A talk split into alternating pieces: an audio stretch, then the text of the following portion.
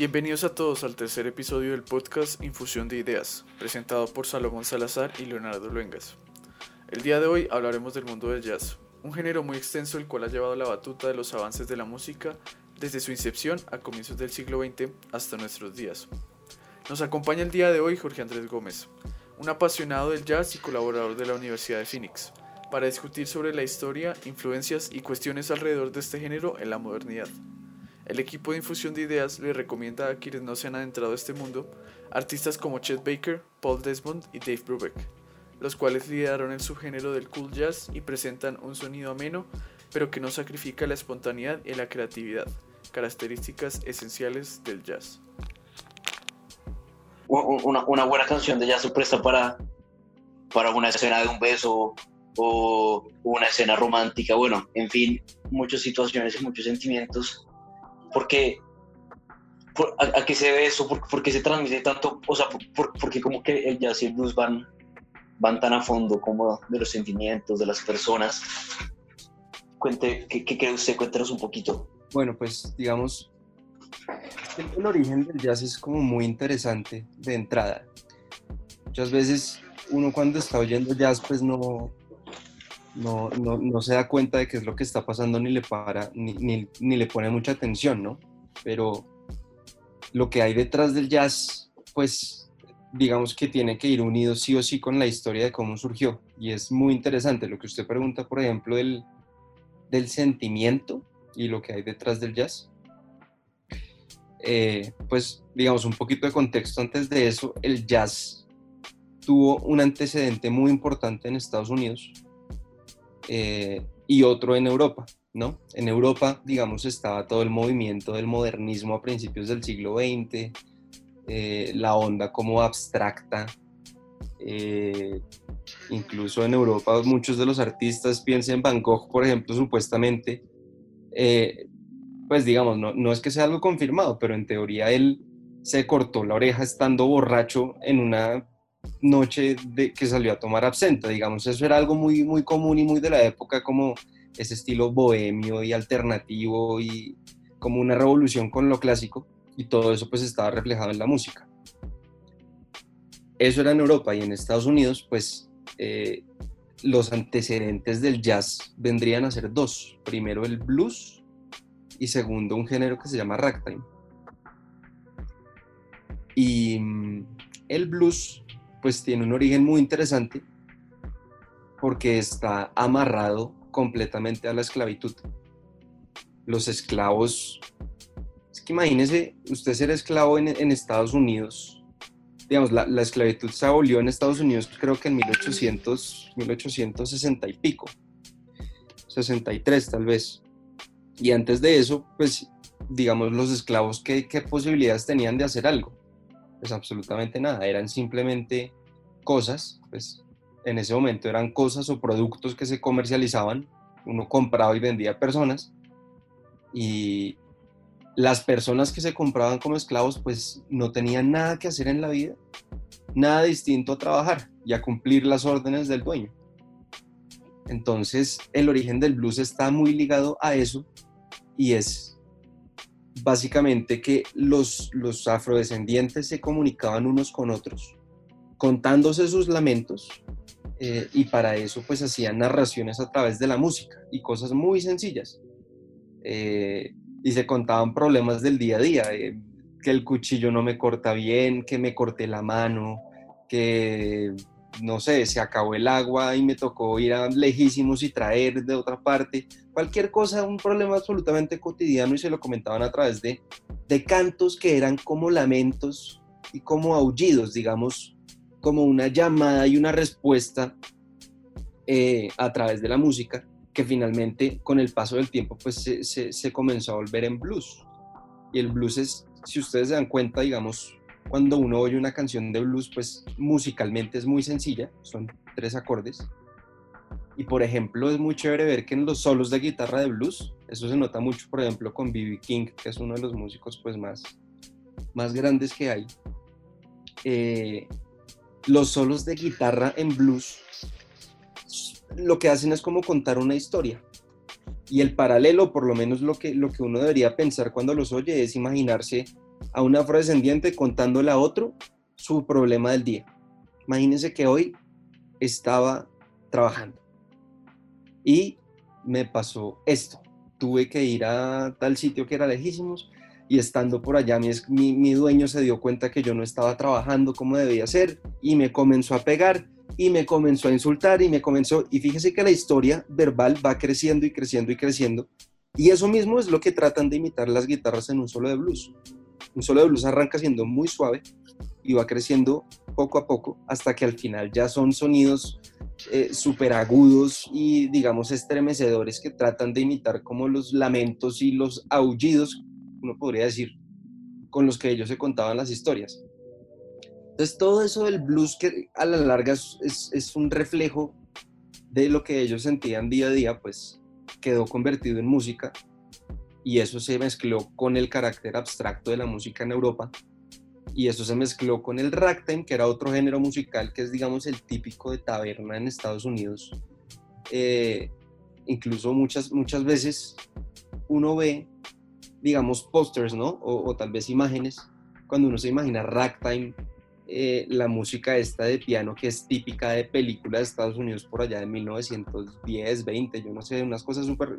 Piense como en más o menos Charlie Chaplin y el piano que suena ahí detrás, pues eso era lo que ellos oían, digamos, eh, en un escenario un poco distinto y como era a partir de piano y súper esquemático, pues ese piano se implementó al blues y se mezcló con lo que estaba pasando en Europa y surgió así el jazz como una conjunción pues de, de cuánta cosa podía haber y de todos los estilos y géneros y corrientes eh, que podía haber. Entonces, lo que usted menciona, el, el, sentimiento que hay, digamos, implícito en el jazz, eh, sin lugar a dudas se relaciona con su origen, que es todos esos antecedentes, y segundo con la, con la improvisación, que la improvisación es eh, un elemento pues característico del jazz.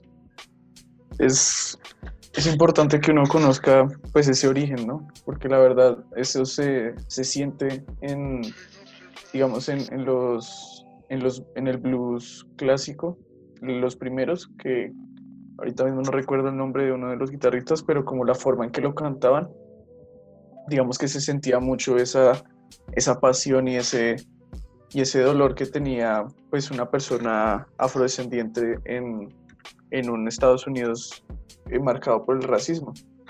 Y por ejemplo, pues lo, que, lo que vale la pena resaltar es que con eso de la improvisación, como que ese sentimiento nunca, nunca se dejó perder y se mantuvo durante toda la historia de, del género.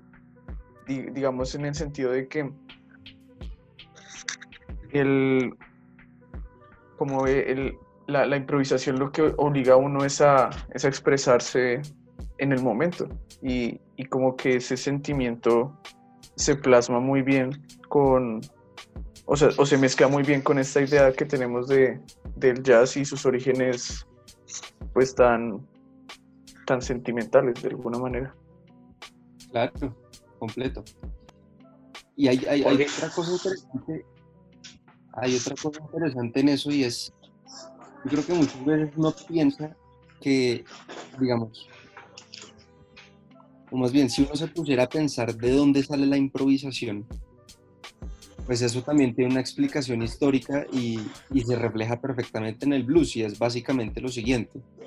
Es que en un principio, estoy hablando tal vez de la Edad Media, donde comenzó a desarrollarse el canto gregoriano al principio de todo, la música, la música era, digamos que no era protagonista, la música era, estaba muy ligada a la religión y la música realmente lo que hacía era acompañar los textos litúrgicos. Por eso es que el canto gregoriano muchas veces pues realmente no es muy complejo musicalmente y hasta, y hasta muchas personas lo ven como algo tedioso y aburrido, porque lo principal es el texto y no la música.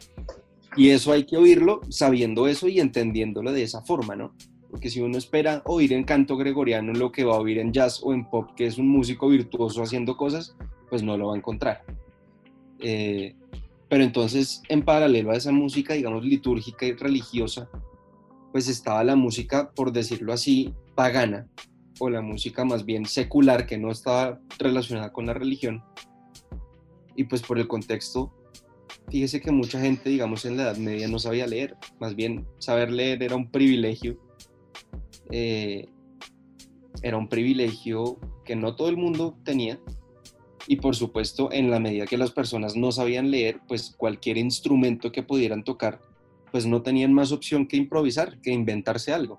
¿sí? Entonces las músicas, las canciones, por decirlo así, eh, tradicionales, folclóricas, pues se volvieron, fueron creciendo a partir de la costumbre, pero no fue algo escrito y estructurado como la música clásica, por ejemplo, de, Mozart o de Beethoven o de cualquiera otro, digamos, ya más, pues más avanzada la historia, eh, en la que no había improvisación, sino que todo era perfectamente planeado. Entonces, eso mismo que pasaba en la Edad Media se volvió a rescatar en el jazz, pero ahora de una forma intencional y por supuesto con, la, con el objetivo de, de destacar los sentimientos del, músico cuando está improvisando.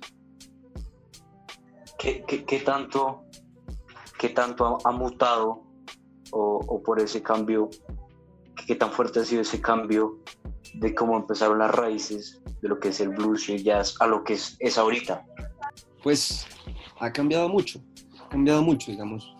El jazz, cuando uno dice la palabra jazz, yo creo que uno no puede imaginarse tal vez la escena que uno piensa, que uno piensa en las películas, ¿no? Que es como un pianista y un contrabajista y un trompetista y ya y tocando música como acelerada, tal vez swing o algo así, improvisando unos con otros. Eso no es jazz, eso es un tipo de jazz, pero hay muchos tipos de jazz que fueron surgiendo eh, con el tiempo. En un principio, pues el jazz 1910 tal vez, o en los primeros años del siglo XX, eh, pues el jazz era realmente muy esquemático, ¿no?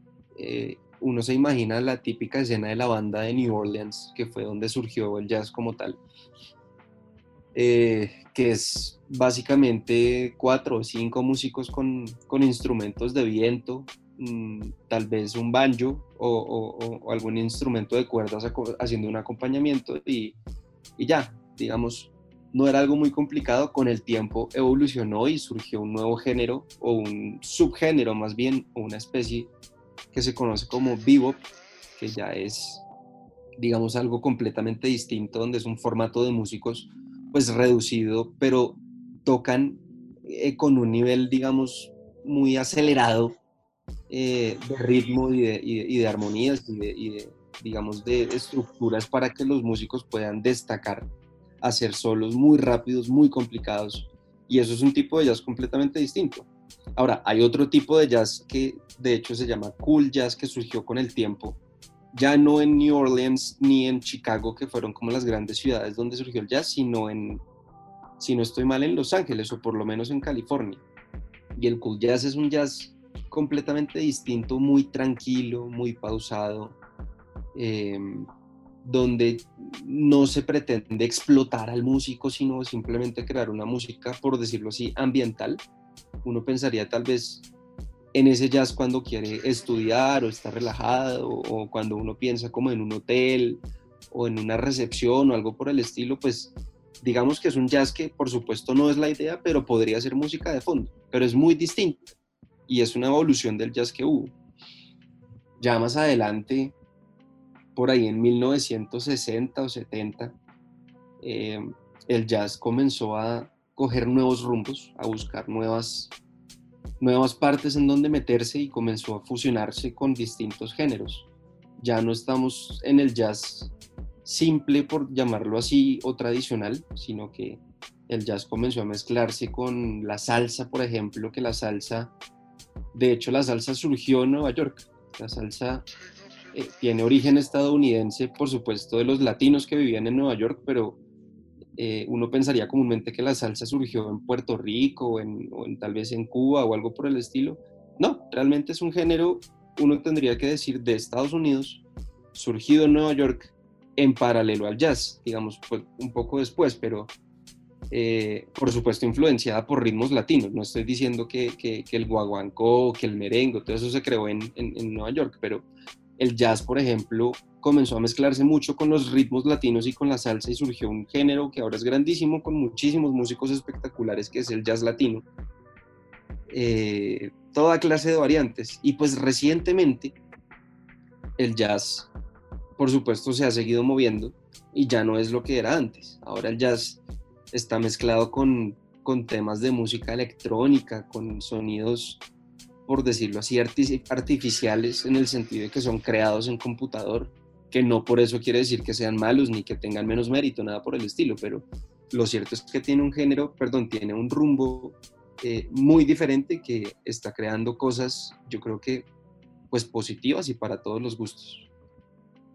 Sí, digamos, es, es, es muy interesante ver, pues, cómo, cómo es de, el género, porque, por ejemplo, digamos, uno que se imagina un cuarteto eh, clásico tocando, o sea, una batería, un contrabajo, un piano y un saxofonista, un trompetista. Y que llegue ahora que vemos, por ejemplo, ensambles con sintetizadores, con eh, máquinas de, de, batería y cosas de ese estilo. Y digamos, no sé, yo por lo menos desde mi percepción personal, con, con estos últimos avances, yo me doy cuenta que el jazz se ha vuelto, o sea, ya, ya ha perdido un poco su, popularidad que podría haber tenido antes. No sé si, digamos, tú también te hayas dado cuenta de eso, porque, digamos, eh, ese, ese, tipo de música era muy popular en, en, su época, ¿no? Entre 40 y 50 nosotros veíamos a Louis Armstrong y Ella Fitzgerald en los, en los, en el Billboard y en digamos, o sea, teniendo una presencia muy, muy grande en la escena popular. Pero digamos, eh, hoy en día tenemos, o sea, no vemos tantos artistas de jazz que están, pues, eh, tocando los, esos, esos prestigios o, o, están muy presentes en la música popular. No sé, digamos, tú por qué creas que sea esto, porque pues es una cosa que la verdad es muy curiosa y, y no sé qué, que ver que esto pase en la música moderna, digámoslo así.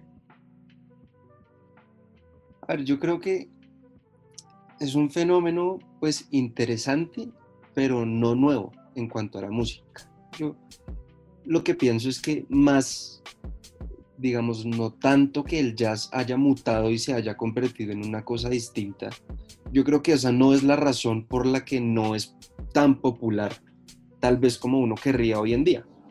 Eh, y pongo un... Yo creo que realmente la razón de ser de eso es que el jazz es muy diferente a lo que estamos acostumbrados a, a escuchar normalmente. Pongo el siguiente ejemplo. Cuando uno oye una canción popular, y por popular me refiero a conocida por todas partes del mundo, eh, pensemos en, yo no sé, Despacito, que yo creo que es un ejemplo, una canción que todo el mundo conoce eh, con independencia que le guste o no, pero lo cierto es que Luis Fonsi y Daddy Yankee la rompieron con esa canción y es famosa en Colombia, en Estados Unidos, en, en países de Oriente, en, en, todas partes han oído Despacito. Eso fue un fenómeno tremendo. ¿Y por qué? Pues porque es famoso Despacito y porque no es famoso, yo no sé, alguna canción de, por decir alguna de las más complicadas y más fascinantes que me parecen que existen en el jazz, que se llama Gigant Steps de John Coltrane. Porque Despacito está compuesta de una forma muy sencilla y muy digerible, ¿no? Despacito tiene una introducción, que es la guitarra que suena al principio, tiene un verso, que es una letra súper definida y sencilla, tiene un puente, y ese puente es lo que conecta al verso con el coro, eh, y el coro es diseñado para ser pegajoso y después de esa estructura pues vuelve a lo mismo, vuelve a tener un verso, un puente y un coro y al final tiene como un algo que en la salsa se llama pregón, que en, despacito digamos es la parte final cuando cantan que la letra es pasito a pasito, suave, suavecito y ya, digamos. Eh, eso es una, una estructura muy pop y muy, por decirlo así, básica, pero no porque sea básica es que es mala, pues, pero pues sencilla, porque nuestro cerebro la consume fácilmente. Nosotros, yo creo que nos gusta tanto y es tan fácil oírlo porque sabemos exactamente qué va a pasar. Así no sepamos de música. Así no sepamos de música, sabemos que estamos en el verso y algo nos dice que en algún momento ese verso va a reventar, ¿cierto? Y cuando reviente, pues va a ser el coro. Algo similar pasa con la música electrónica, por ejemplo. Eh, el término que uno emplea es que, no sé, cuando uno está oyendo una canción y uno tal vez puede decir, no, es que oiga esta parte, es que acaba de reventar. Acá reventar, ¿qué significa? Pues que uno sabe qué es lo que va a pasar, ¿no? Hay como un sistema de predicción en la música que, repito, si uno no sepa de música, lo entiende y lo percibe. Y entonces en ese sentido es muy fácil que esa música sea tan popular, que le guste tanto a la gente y que tal vez el jazz no, porque en el jazz no existe eso, no existe esa, como ese, ese, ese carácter predecible de qué es lo que va a pasar y hacia dónde va la canción, sino que al contrario, hay un estándar y sobre el estándar va surgiendo la improvisación y, pues ahí van construyendo los músicos. Entonces hay que apreciarlo de una forma distinta y yo creo que tal vez por eso no es tan popular como si lo es el pop o el reggaetón o, incluso el rock. Sí, es, es, digamos, pues yo, desde, yo diría que es un poco triste, la verdad, porque sinceramente uno en el jazz puede encontrar eh, melodías hermosísimas y improvisaciones que son de verdad, pues eh, geniales y fantásticas. Y pues, por ejemplo, yo, yo que me he puesto a pensar un poco de ese tema, pues me doy cuenta que uno para poder escuchar jazz, de verdad uno tiene que meterle mucho, mucha, mucha cabeza para poder entenderlo, porque la verdad no es, no es un género fácil. Digamos que uno pueda poner, no sé, un John Coltrane eh, de fondo y uno poderse, ponerse a hacer otras cosas porque digamos, para uno apreciarlo uno tiene que esforzarse y meterle el tiempo. Y yo siento que en, digamos, estas épocas nosotros vivimos como tan apurados y, tan ensimismados en, en trabajar, en, en pagar eh, las deudas, en estar todo el tiempo haciendo y haciendo y haciendo, que como yo creo que en, en las en esas épocas como 40 y 50 las personas si bien podrían estar preocupados también por las mismas cosas, como que el mundo no iba tan acelerado. Y, por ejemplo, eh, podrían eh, escuchar la música en vivo o, o, comprar un vinilo y sentarse a escuchar y dedicarse de verdad a la música porque no tenían afán. Entonces, pues es un poco, digamos, yo creo que la causa, además de eso que tú dices que, que digamos que esa música está hecha para que sea pegajosa y que la gente le guste. Y digamos, por ejemplo, en una improvisación a uno le puede salir eh, algo mal, por ejemplo, puede, puede, puede hacer algo que, que a los oídos de otras personas no suene muy bien, pero pues es lo que le salió ahí en el momento. Y por ejemplo, eso a la gente puede chocarle. Sí, de acuerdo, de acuerdo. Tiene que ver mucho con el estilo de vida que tenemos. Y, y yo creo que es, es, un poco lo que decía, un fenómeno como histórico que se repite según las circunstancias, ¿no? En un principio, la música para acá estaba diseñada para rezar, entonces la música acompaña al texto litúrgico, punto. La música no es protagonista en sí misma. Con el paso del tiempo la música se fue volviendo protagonista. No digo que popular porque no lo era. Pensemos en la época del barroco, por ejemplo, o incluso en el periodo clásico de la música, que va, yo no sé, de 1740 hasta 1800, por ahí. Ese periodo clásico donde pues brillaron Joseph Haydn, Mozart, eh, Beethoven en un principio, o digamos hacia el final del periodo clásico, si uno se pone a pensar, por ejemplo, ¿por qué hay tantas canciones de Mozart o por qué hay tantas piezas de Haydn o de Beethoven? Mejor dicho, uno, es que uno no tiene la cuenta, ¿no? Uno no tiene la cuenta de, de cuántas composiciones tiene Mozart. Muchísimas.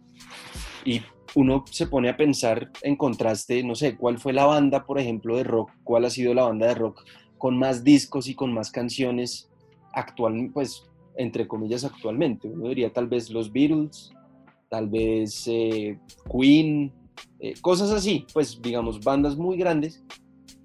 Y digamos, la cantidad de canciones y la cantidad de, por ponerlo en esos términos, de horas de música de los Beatles, de Queen, de los Rolling Stones, de Pink Floyd, de lo que sea, no llega ni a la cuarta parte de la cantidad de obras de música que tiene Mozart, por ejemplo. ¿Y por qué pasa eso? Pues sencillo, porque Mozart realmente era un compositor espectacular, un artista, pero era un trabajador. Eh, Mozart componía porque el hijo del rey, yo no sé de dónde, cumplía años, entonces contrataban a Mozart y le pagaban para que él compusiera una sinfonía. Y esa era la sinfonía para el hijo de este señor. O lo mismo con los entierros, ahí están los famosos requiems o requiems de Mozart, que pues son música compuesta por Mozart que se la encargaban para funerales. Entonces, la música tenía una finalidad también en esa época, ¿no? música para un funeral, música para un cumpleaños, música para un matrimonio, lo que sea. Y hoy en día, entonces, ¿cuál es la finalidad de la música? ¿Cuál es la finalidad del reggaetón o, de la electrónica? Pues yo dudo mucho, un poco de la mano con lo que ustedes decían hace hace un momento, el reggaetón no está hecho para que uno se siente y se ponga a analizar paso a paso y a, digamos, a degustar musicalmente eh, las canciones que haya. Lo mismo con la electrónica. Es música diseñada con un fin distinto eh, que no se presenta tanto en el jazz. El jazz más bien sí es una música diseñada para apreciarla y para, más que para escucharla, para, para pensarla, para pensarla mientras uno la está oyendo. Eh, y por supuesto, pues implica un reto para las dinámicas de la vida de hoy en día. Sí, es, es pues igual, digamos, no sé cómo es, es un poco curioso que por ejemplo, digamos en los noventas, en los ochentas, noventas, digamos existía esa ola de, jazz que venía con personas como Kenny G, que, era como un jazz muy, muy, muy relajado. Pero que digamos, yo creo que, pues, o sea, ese era, el jazz, digamos, que estaba creado para que, para que fuera música de fondo. Y por ejemplo, de alguna manera, es un poco curioso o y un poco irónico que de tanto haberse creado para que sea música de fondo como que se quedó en el fondo y ya se olvidó. Entonces, pues, no sé, digamos que, que de pronto, no digo que, el jazz se esté condenado como a, eso de que, de que se quede olvidado y que pasemos a otras formas de hacer música, sino que eh, me, parecería, me parece como posible que, que el jazz, no sé, que, que haya alguna posibilidad de que, de que el jazz pues se vuelva, no sé, más, más popular. Digamos, es que, me, me, explico mejor. Em, yo sé que por lo menos, digamos, géneros como el hip hop, que son muy populares en, en, en, estos, en estas épocas, digamos que ya, ya sobrepasó al rock en, en los, en el Billboard eh, en Estados Unidos, por ejemplo, tiene muchas influencias del jazz. Pero lo que me parece curioso es que no veo, o sea, veo que el jazz está vivo ahí, pero más, más que ser el protagonista se vuelve, digamos, como una influencia que personas que estén dedicadas a conocer sobre el tema solo conocen. Y siento que hay, hay una posibilidad, mm, pues no, no, digo muy grande, porque pues yo sé que en general la gente va a saber que el jazz básicamente fue el que moldeó toda la música contemporánea y la música que vendrá en el futuro. Pero sí siento que e-, existe esa posibilidad de que se pierda en el tiempo como otro tipo de música que, que teníamos y que se, que se queda en el pasado. Yo, yo, quisiera meter una, una cucharada ahí y es lo un poquito lo, que comentaba eh, Jorge, de, como toda esa complejidad ¿no? que hay en, en, ese, en ese tipo de música, pues a, diferencia de, de bueno, del, pues como, como se decía, el, el, reggaetón y la electrónica, ¿no? La complejidad pues, realmente que uno encuentras poca, ¿no? Porque, digamos, en las letras, pues es muy poca, como lo es también en, pues en el beat, ¿no? O sea, en el, patrón, que pues uno, uno escucha, pues como decía, alguna, alguna canción de reggaetón y uno sabe como que cuando empieza el momento para, para bailar o, para como que empezar a sentir como esa vibra, ¿no? Pero, em, digamos, eh, también, eh, porque comentaba hace un, hace un, hace un ratico, y era todo eso que, que, uno se imagina y a, a, lo que nos transporta cuando escucha este tipo de música, ¿no? A estos bares en la década, en la década perdón, de los 40, de los 50, ¿no? Todas estas personas negras con este baile característico, con sus buenos vasos de, de whisky o, o, de alcohol o lo que estuvieran tomando. Y, y, el plan era como que gastárselo de, lo de la quincena o lo de la semana ese viernes o ese sábado, ¿no? Entonces son, son momentos que, que, pues como que uno siempre se transporta, si uno pues como que sigue sobre todos estos géneros. Eh, y hay una cosa muy particular que era que eh, sobre todo pues lo que a, lo largo de toda la historia de, los artistas del blues y el jazz es que después que Jorge, que, que Jorge me comentó un poquito de esto, era como esta adulación, ¿no? Como idolatría a, a, los cantantes, ¿no? Era como que, como que realmente, qué genio el que está tocando, el que está tocando el piano, el que está cantando. De lo, de lo que comentaba Leonardo también y, y Jorge, es un momento que, que, se ha perdido, que se ha perdido como esa, esa admiración al músico. Y, y, también se ha perdido durante todos estos años esa, como esa, esa pasión y esa complejidad del género, como ustedes comentaron anteriormente, como pasó con muchos artistas, como pasó con, con no sé, con, por ejemplo, con Richards o con, o con Sam and Dave, que empezaron como que a fusionar un poco el gospel con, con todos estos géneros.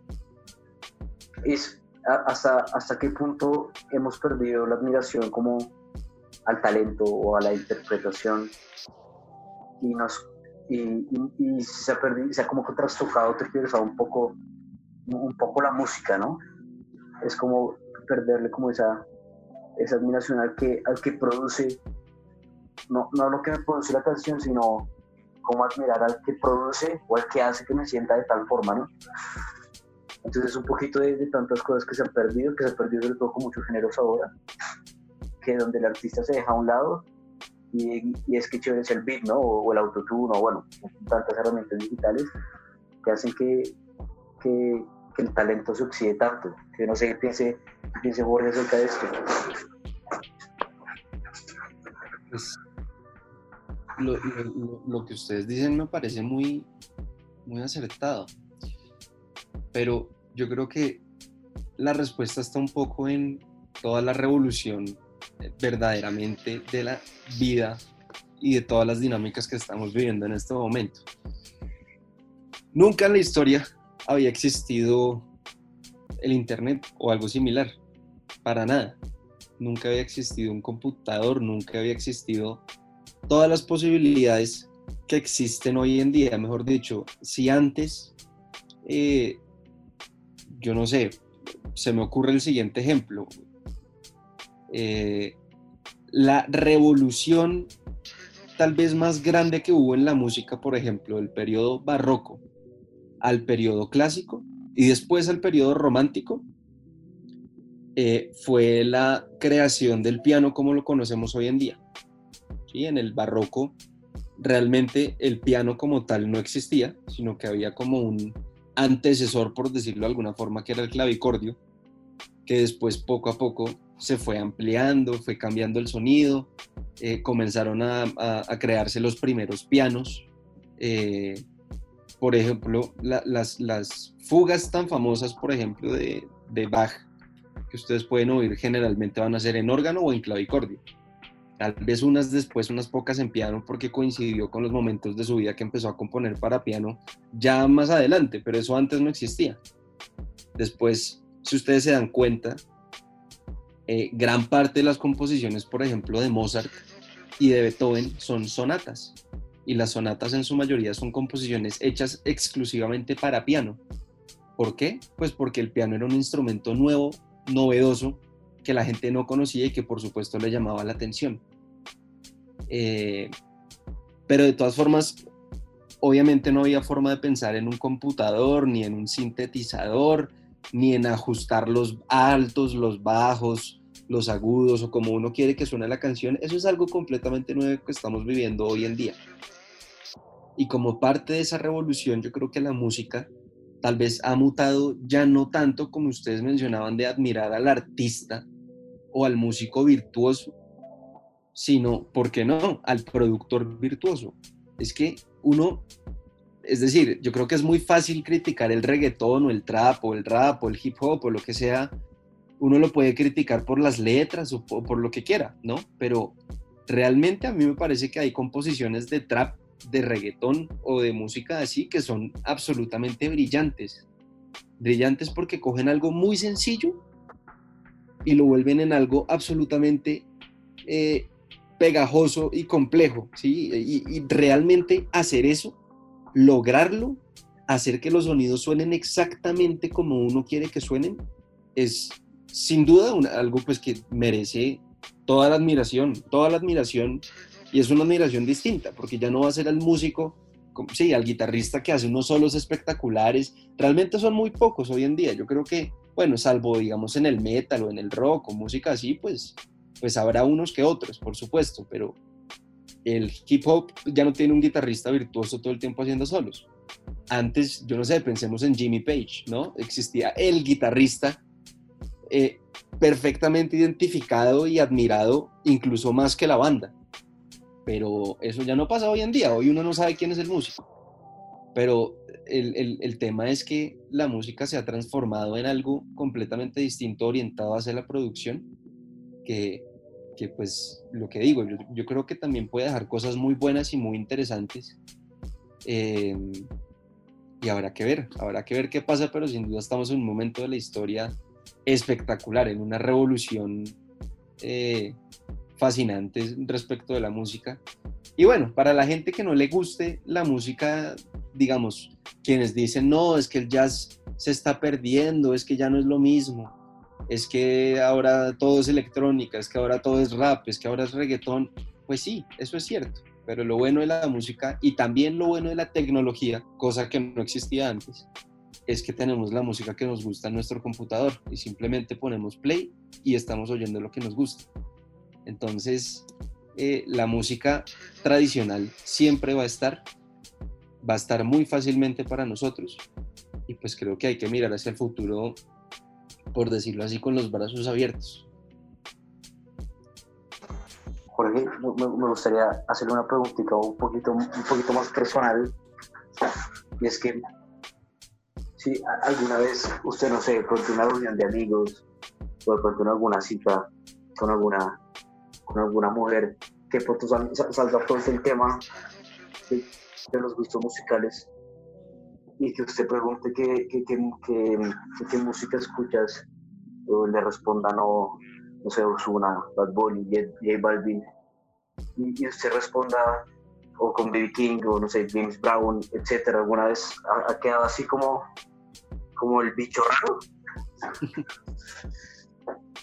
Pues yo creo que, yo creo que sí, yo creo que sí, porque eh, realmente yo, yo lo que sé de música es porque el tema me, apasiona, porque me interesa saber, saber más cada día de las cosas que me gustan.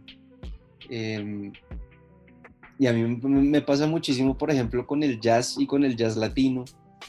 Eh, yo creo que hay unas cosas fascinantes que no tiene, digamos, el reggaetón o, la, digamos, la música moderna, y es que de verdad es impresionante cómo uno se encuentra que detrás de cada canción hay una historia espectacular. Es decir, y son tal vez, yo creo que eso muchas veces es incluso lo que hace que me guste más esa música, eh, más que la música en sí, ¿sí? No sé, por ejemplo, eh, la canción, hay un estándar de jazz muy famoso que se llama Summertime, que seguramente han oído. Eh, y alguna vez, incluso me pasó hablando con una amiga que ella, ella me contó y yo quedé como en shock porque yo no sabía eh, esa canción surgió realmente como de una, pues no diré que una ópera, pero sí por lo menos una, como un musical o algo por el estilo, pues muy tradicional de Estados Unidos. Eh, y esa canción, digamos, era como de los temas principales de ese musical. Y si uno se fija en la letra, la canción es realmente de una señora afrodescendiente que le está cantando al hijo de sus, de sus jefes, ¿sí? O sea, la señora negra eh, que trabaja con la familia blanca y le canta al hijo y la letra de la canción es como, tranquilo, eh, el sol brilla, tu papá es rico, eh, tu mamá es bonita, tú eres blanco, no te va a pasar nada, tienes la vida hecha, nunca vas a sufrir lo que yo he tenido que sufrir, entonces, pues relájate, entonces no llores, duérmete.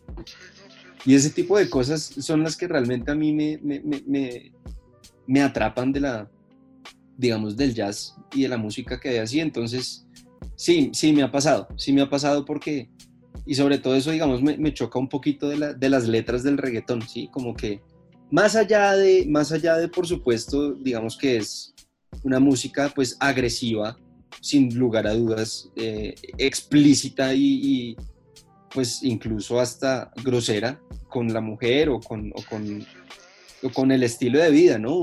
Si uno piensa en el reggaetón y la cultura que hay alrededor, siempre es eh, el tipo con mucha plata, que los dólares y que los voto y que las mujeres y el carro y me meto unos clones y no sé qué, siempre, siempre está alrededor de eso. Entonces yo me pregunto, pues, ¿qué historia hay detrás de eso? Yo creo que no mucho, yo creo que no mucho realmente es un tema que, que pega y que por eso se produce. Eh, entonces sí, sí me ha pasado. Muchas veces quedo como, pues, como el bicho raro eh, con este tipo de historias y que, que, pues, que la gente muchas veces no valora.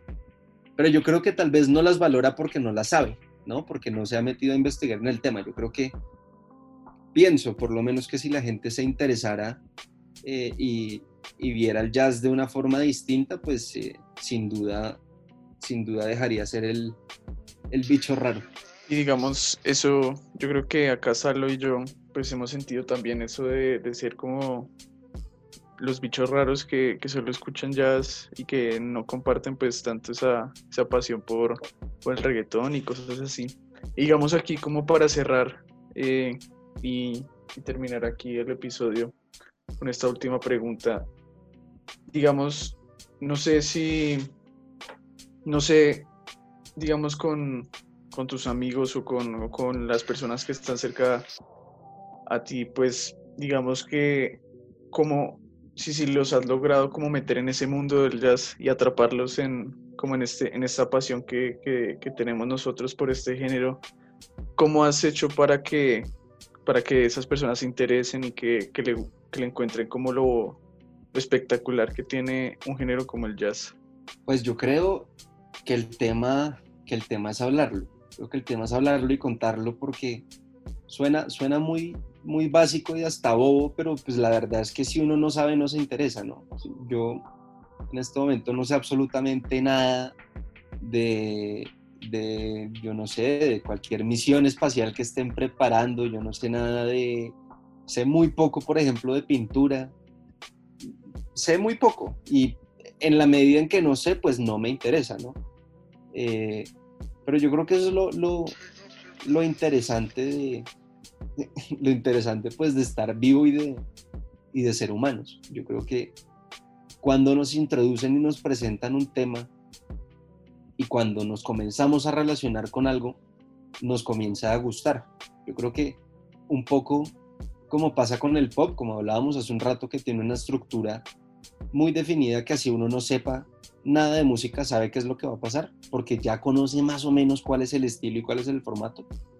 Yo creo que es algo muy natural uno sentir empatía por lo que conoce o por lo que sentir interés por lo que por lo que más o menos sabe eh, sabe un poco la estructura o los aspectos básicos. Entonces yo creo que lo, lo, he logrado, digamos, muchas veces pues he hablado con amigos y de verdad me doy cuenta que cuando uno habla de los temas la gente se interesa. Así como cuando me hablan a mí de algo que yo no conozco, pero me llevan de la mano pasito a pasito, ya salí como Daddy Yankee con eso.